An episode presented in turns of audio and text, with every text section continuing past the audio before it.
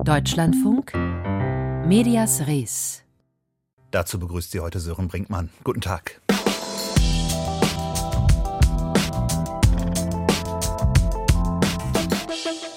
Jeder hat das Recht auf eine eigene Meinung, aber nicht auf eigene Fakten, so heißt es ja immer wieder gerne. Aber auch eine eigene Meinung sollte schon irgendwie auf handfeste Tatsachen gestützt sein. Nur dann dürfen Medien sie auch verbreiten. Darüber sprechen wir gleich bei Medias Res. Aber zuerst hören wir Frauen in Führungspositionen in den Medien. Die meisten deutschen Medienhäuser sind nach wie vor weit davon entfernt, Frauen zu 50 Prozent an der Macht in den Redaktionen zu beteiligen. Das schreibt der Verein Pro Quote heute und er liefert Zahlen dazu.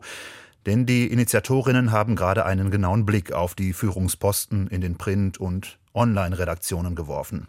Ein Ergebnis? Bei vier von fünf Regionalzeitungen ist ein Mann Chefredakteur. Und wie der Name schon sagt, Pro Quote möchte daran etwas ändern. Und man sieht zumindest schon ein paar Fortschritte, wie Ann-Kathrin Jeske berichtet. Die Parität rückt näher, zumindest in manchen Bereichen, so das Ergebnis der Studie des Vereins Pro Quote. Vor allem in überregionalen Medien arbeiten immer mehr Frauen in Führungspositionen. Pro Quote misst das mit einem sogenannten Frauenmachtanteil. Der Verein stellt in seiner Studie also nicht nur darauf ab, wie viele Frauen in Führungspositionen arbeiten, sondern gewichtet die unterschiedlichen Führungspositionen, stuft also die Macht einer Chefredakteurin höher ein als die einer Ressortleiterin. Mitarbeiterin. Lag dieser Frauenmachtanteil vor zehn Jahren bei nicht einmal 16 Prozent, liegt er heute bei fast 40 Prozent. Wenn wir bei Parität sind, gibt es uns nicht mehr als Verein. Und ja. Scherzt Edith Heidkemper, Vorsitzende von Pro Quote, darüber, ob sich der Verein dann nicht bald selbst abschaffen kann. Aber Spaß beiseite. Dafür seien andere Bereiche noch viel zu weit entfernt von einem Frauenanteil von 50 Prozent. Ich glaube vor allem nicht im Ernst, dass wir bald bei den 50 Prozent sind. Also das sehen wir leider. Dass wir durchgehend Regionalzeitungen beispielsweise mit 50 Prozent Frauenpower besetzen, da vergehen noch ein paar Jahre, Jahrzehnte. Ich weiß es nicht. Also ich fürchte, wir müssen noch ein bisschen nerven als Verein weiterhin. Regionalmedien schneiden in der Studie zum wiederholten Male schlecht ab, was ihren Anteil von Frauen in Führungspositionen angeht. In den 97 regionalen Chefredaktionen Deutschlands finden sich gerade einmal 13 Frauen und eine non-binäre Person. Nur sieben sind alleinige Chefredakteurinnen, die anderen sieben teilen sich den Posten in einer Doppelspitze mit einem Mann. Auch die Online-Medien schneiden hier nicht gut ab. Besonders deutlich zeigt sich das bei überregionalen Online-Medien, darunter Bild.de, NTV und Focus Online, aber auch gmx.de oder Freenet. 2019 lag die Frauenquote dort noch bei etwa 36 Prozent. Nun ist sie auf 14 Prozent gefallen.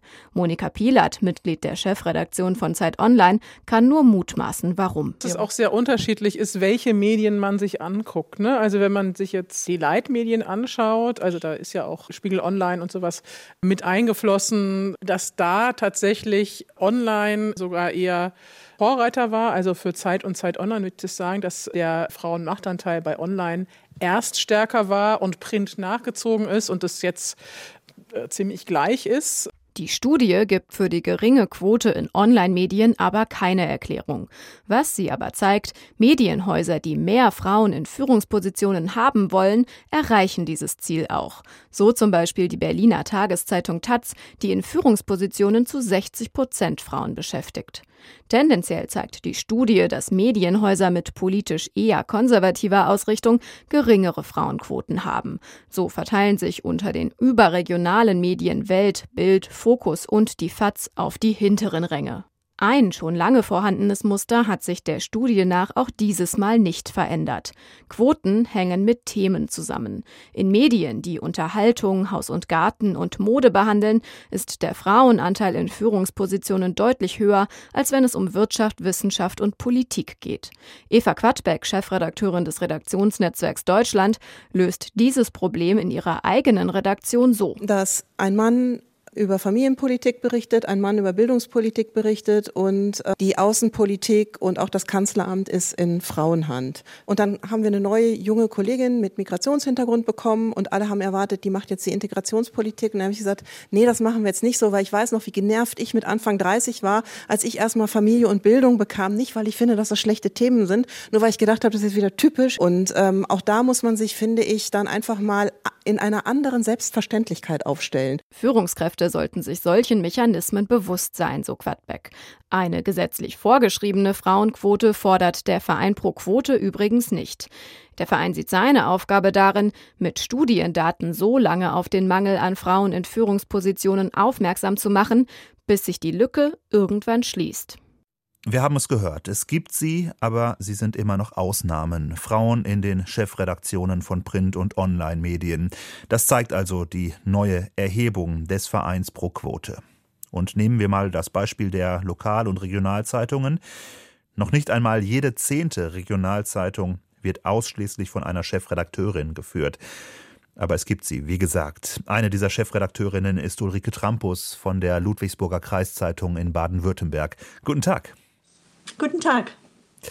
Ja, ich habe es gesagt. Noch nicht einmal jede zehnte Regionalzeitung wird ausschließlich von einer Chefredakteurin geführt. Ein paar werden gemischt geführt, aber bei 80 Prozent, da sind die Chefposten allein mit einem Mann besetzt. Wie geht Ihre Erklärung dafür? Das ist in der Tat schwierig zu sagen. Ich glaube schon, dass es nicht unbedingt daran liegt, dass Regionalmedien keine Frauen in Führungspositionen haben möchten, denn ich selbst bin ja schon seit 2003 als Chefredakteurin tätig. So eine richtige Erklärung habe ich in den fast 20 Jahren auch noch nicht gefunden.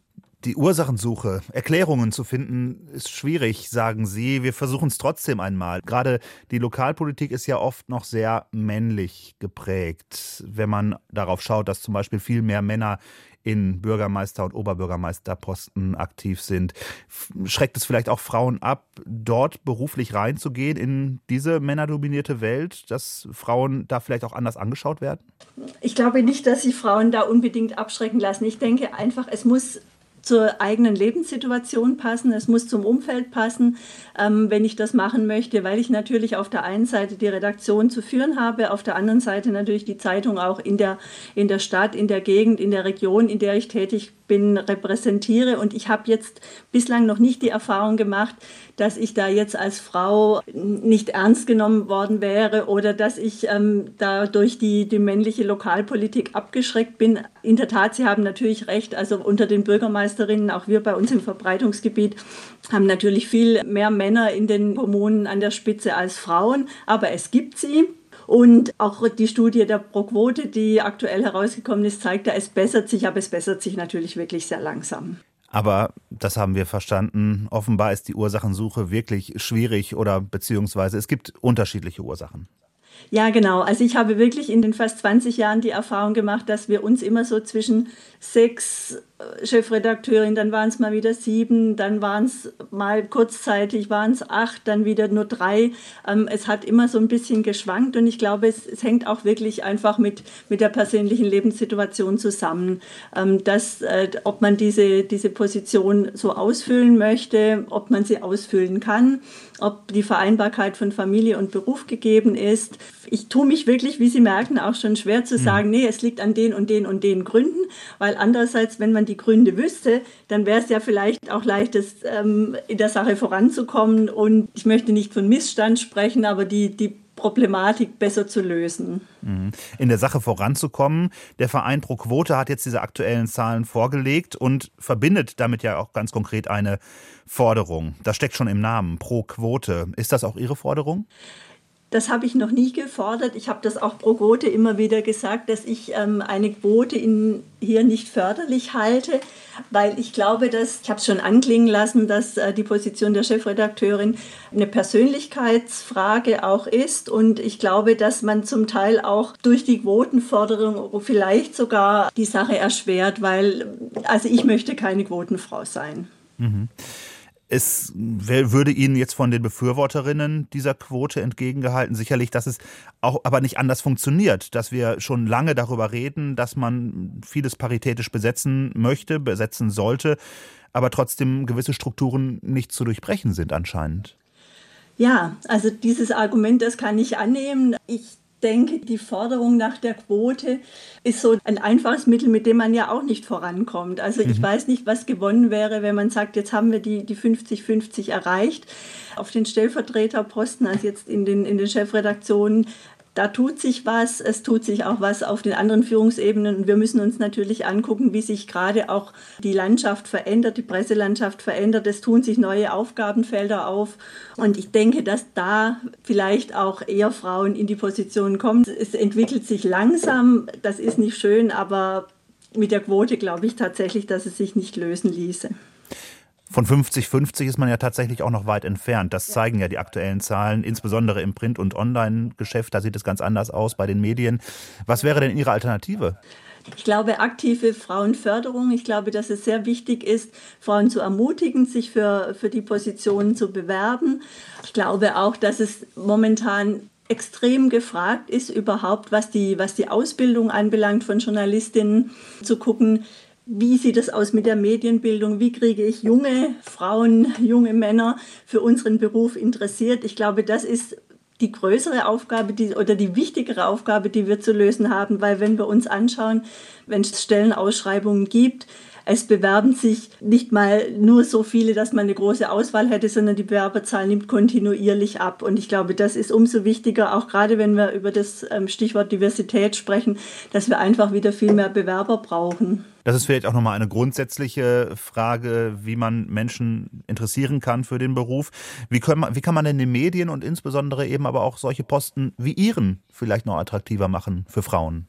Also ich glaube schon, dass an erster Stelle äh, steht, wie äh, bekomme ich mein privates Umfeld unter einen Hut äh, mit unserem Job, obwohl wir da ja sehen, also ich bin jetzt heute auch im Homeoffice tätig, wir sehen schon, dass wir da schon einen, äh, nochmal einen Schritt tun werden mit den neuen technischen Möglichkeiten, die wir jetzt haben.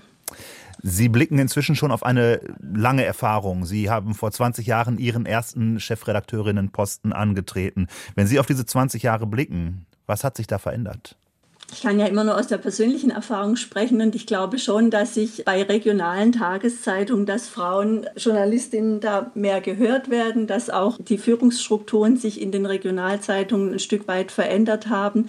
Ich habe selbst nie die Erfahrung gemacht, dass ich jetzt, ähm, dass meine Entscheidungen aufgrund meines Frauseins in irgendeiner Weise angezweifelt worden wären. Zeitung machen ist ein kreativer Prozess. Es gibt ganz unterschiedliche Köpfe, Ideen, Meinungen und die unter einen Hut zu kriegen, beziehungsweise kreativ zu nutzen, dass wir eine vielfältige Zeitung bekommen. Ich glaube, das ist ein Thema, das vielleicht als Frau bisschen besser angegangen werden kann, weil ich mir zunächst einfach viele Ideen anhöre und dann versuche, eine Entscheidung zu treffen. Wir sind mittlerweile eben nicht mehr nur auf Print fixiert, sondern wir, wir haben Online-Angebote, und die Arbeitsweisen haben sich da auch ein Stück weit verändert.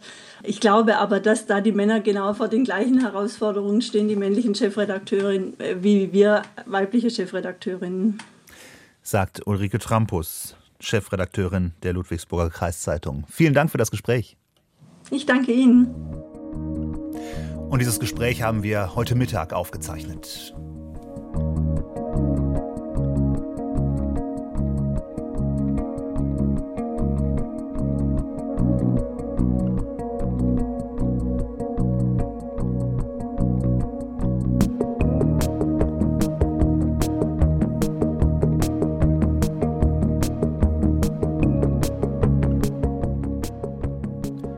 Und jetzt gut zuhören.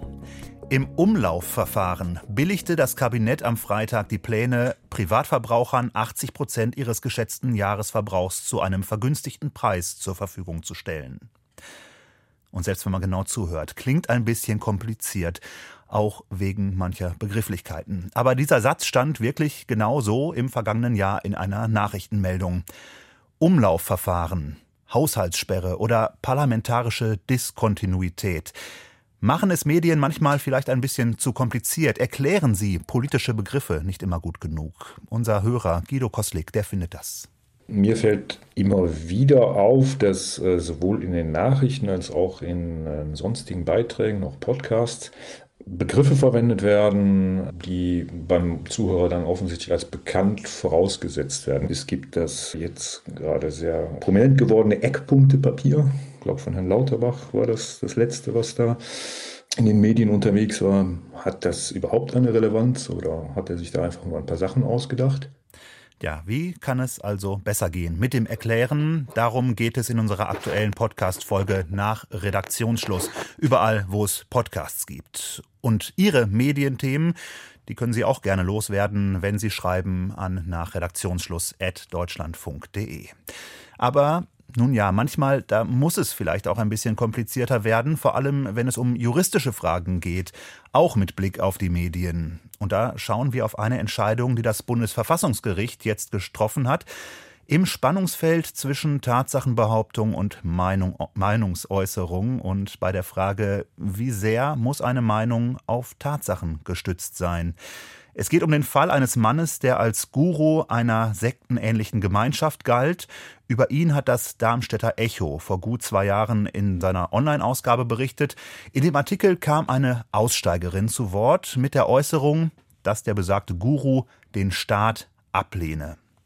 Die Aussage geht zu weit, das haben die Vorinstanzen bis hin zum Oberlandesgericht in Frankfurt entschieden. Die Aussage ist in Ordnung, hieß es aber jetzt vom Bundesverfassungsgericht. Und wir wollen das einordnen mit Tobias Gostomczyk, Professor für Medienrecht am Institut für Journalistik der Uni Dortmund. Wir hören ihn schon mit einem kleinen Klingeln im Hintergrund. Guten Tag, Herr Gostomczyk. Ja, guten Tag, ich grüße Sie. Ja, und die Frage an Sie, warum hat das Bundesverfassungsgericht in diesem Fall jetzt für das Darmstädter Echo entschieden und Recht gegeben? Das Bundesverfassungsgericht äh, hat eine ganze Menge handwerkliche Mängel des Oberlandesgerichts Frankfurt, das vorher mit dem Fall befasst war, aufgezeigt und den Fall zu diesem Gericht zurückverwiesen. Also es gibt noch keine endgültige Entscheidung, aber vor ein, ein Etappensieg ist auf jeden Fall zu verzeichnen. Aber jedenfalls diese Entscheidung, dass ähm, wie das wie die Vorinstanz entschieden hat, dass eben diese Meinung nicht ausreichend gestützt sei, die wurde erstmal so nicht gesehen. Es äh, ging konkret um eine Äußerung in dem Artikel, dass eine Aussteigerin dieser sektenähnlichen Gemeinschaft mhm. ähm, sich äh, an die Zeitung äh, gewendet hat und darin gesagt hat, dass der Betreiber dieser Sekte, ein Psychologe, äh, den Staat ablehne. Ähm, und bei dieser Äußerung wird auch noch Bezug darauf genommen, dass Seminar, ähm, das Einkommen in Bar entgegengenommen wird. Und da sagte das Bundesverfassungsgericht, äh, dass eine ganze Menge an Deutungsmöglichkeiten, die bestehen, ähm, einfach nicht beachtet worden sind durch das Oberlandesgericht. Also zum Beispiel, ähm, wer hat die Äußerung getroffen? War das jetzt äh, diese Aussteigerin oder waren das äh, die Redakteure, die Journalisten des Darmstädter Echos selbst? Über so eine Frage zum Beispiel kann man streiten und damit hat sich aber das Oberlandesgericht Frankfurt nicht im Detail auseinandergesetzt. Und es gibt noch eine zahlreiche weitere weitere Punkte, wo man sagen muss, da bestehen handwerkliche Mängel. Ähm, aber was nicht kritisiert worden ist äh, durch das äh, Bundesverfassungsgericht, das gesagt worden ist, das Oberlandesgericht hätte jetzt völlig falsche Maßstäbe äh, mhm. getroffen. Aber schauen wir darauf, was es genau für die Journalisten auch bedeutet. Wenn man eben jemanden zitiert, wie in diesem Fall eine Aussteigerin aus dieser Gruppe, dann muss man schon prüfen, ob die Meinung, die zitiert wird, auch entsprechend fundiert ist. Ähm, definitiv. Also man kann so drei Grundlagen ähm, erstmal unterscheiden man würde ja Tatsachen nehmen, Meinungsäußerungen mhm. und dann gibt es Meinungsäußerungen, die sich auch auf Tatsachen beziehen. Mhm. Ähm, und da ist es so, äh, dass das in die Gewichtung mit einfließt. Es ist auch nicht von vornherein unzulässig, ähm, eine äh, nicht stimmende Äußerung eines Dritten weiterzugeben, wenn es das in diesem Fall gewesen wäre. Äh, was aber ähm, noch wichtiger ist, ist, wenn man sich auf eine Meinung stützt. Meinungen können eben auch richtig oder falsch sein. Die sind nicht ganz genau von vornherein nach mathematischen Maßstäben und der Beweisbarkeit zu messen. Ich kann zum Beispiel sagen, das Wasser schmeckt mir besonders gut oder ich kann sagen, es schmeckt mir gar nicht gut und es mhm. ist das identische Wasser. Die Meinungsäußerung ist auf jeden Fall zulässig. Wenn sich Meinungsäußerungen aber auf Tatsachen beziehen, stellt sich die Frage, ob sie sich auf richtige oder unrichtige Tatsachen bezieht und ob dort überhaupt Anknüpfungspunkte da sind. Das muss mit eingestellt werden und fließt dann mit in die Abwägung ein. Und selbst äh, wenn diese Tatsachen nicht äh, von vornherein bis ins Letzte ähm, ähm, vorliegen würden, sondern nur ansatzweise da sind, also Ansatzpunkte da sind, äh, bedeutet das nicht, dass die Meinungsäußerung schon von vornherein unzulässig sein muss, sondern die kann eben eine Interpretation des Vorgangs sein. Mhm. Das heißt, ganz klar ist sowieso natürlich bei der Tatsachenbehauptung, da ist ja zu prüfen, was als Tatsache in den Raum gestellt wird. Bei der Meinung ist aber auch die Meinung eben nicht ganz frei, nicht ganz schrankenlos sozusagen. Die Meinung äh, ist äh, definitiv auch nicht schrankenlos. Das ergibt sich schon aus der Verfassung. Äh, dort gibt es Artikel 5 Absatz 2 und da steht eben drin, dass auch die Meinungsfreiheit Schranken besitzt, äh, die eben durch die Rechte anderer sich ergeben kann, wie eben Beeinträchtigung des allgemeinen Persönlichkeitsrechts. Nun ist auch in diesem Fall wieder immer wieder zu hören, dass das, dass das Recht der Presse gestärkt worden sei. Sehen Sie das auch so? Ja, also dadurch, äh, in dem Moment, äh, in dem äh, Gerichten genauere Prüfung auferlegt wird, mhm. wird natürlich auch die Meinungsfreiheit mit gestärkt. Ähm, aber wir befinden uns hier wirklich in der ähm, schon Mikroarchitektur mhm. des Äußerungsrechts, ähm, so dass diese Entscheidung jetzt keine ganz wegweisende, grundlegende Epochale ist, aber jedenfalls für die Alltagspraxis der Gerichte eine Bedeutung schon mhm. zukommen wird ein Stück weit den Weg weist, sozusagen. Tobias Gostomczyk, Professor für Medienrecht am Institut für Journalistik der Uni Dortmund. Vielen Dank für diese Einschätzungen. Ja, gerne.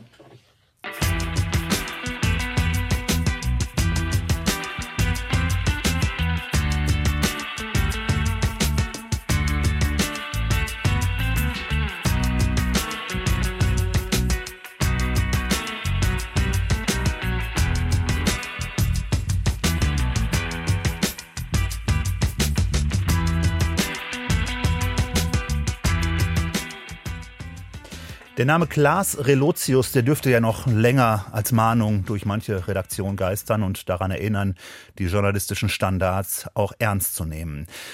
Der Mann, über den so viel in den Medien diskutiert wurde, er hat offenbar einen neuen Job. Da, wo es wirklich ums Ausschmücken, ums Übertreiben und vielleicht auch ums kreative Erfinden geht. Klaas Relotius soll jetzt bei der Werbeagentur Jung von Matt arbeiten. Das berichten mehrere Medien, unter anderem zuerst die Bild-Zeitung. Medias Res. Die Schlagzeile von morgen. Mein Name ist Sonja Essers. Ich bin Redakteurin in der Lokalredaktion Eschweiler und Stolberg des Medienhauses Aachen. Und wir kümmern uns für morgen um das Thema Verkehrskonzept Talachse in Stolberg. Dort ist es nämlich so, dass bisher nur die Autofahrer im Fokus stehen und das soll sich ganz bald ändern. Eine Online-Befragung der Anwohner und Geschäftsleute hat ergeben, dass auch die Radfahrer und Fußgänger mehr in den Fokus rücken sollen. Das also die Schlagzeile in Aachen. Und soweit Medias Res für heute. Hier geht es gleich nach den Nachrichten um 16 Uhr weiter mit dem Büchermarkt und meiner Kollegin Maike Albert. Am Mikrofon bis hierher Sören Brinkmann. Ich wünsche Ihnen einen angenehmen Tag. Sage Tschüss und bis bald.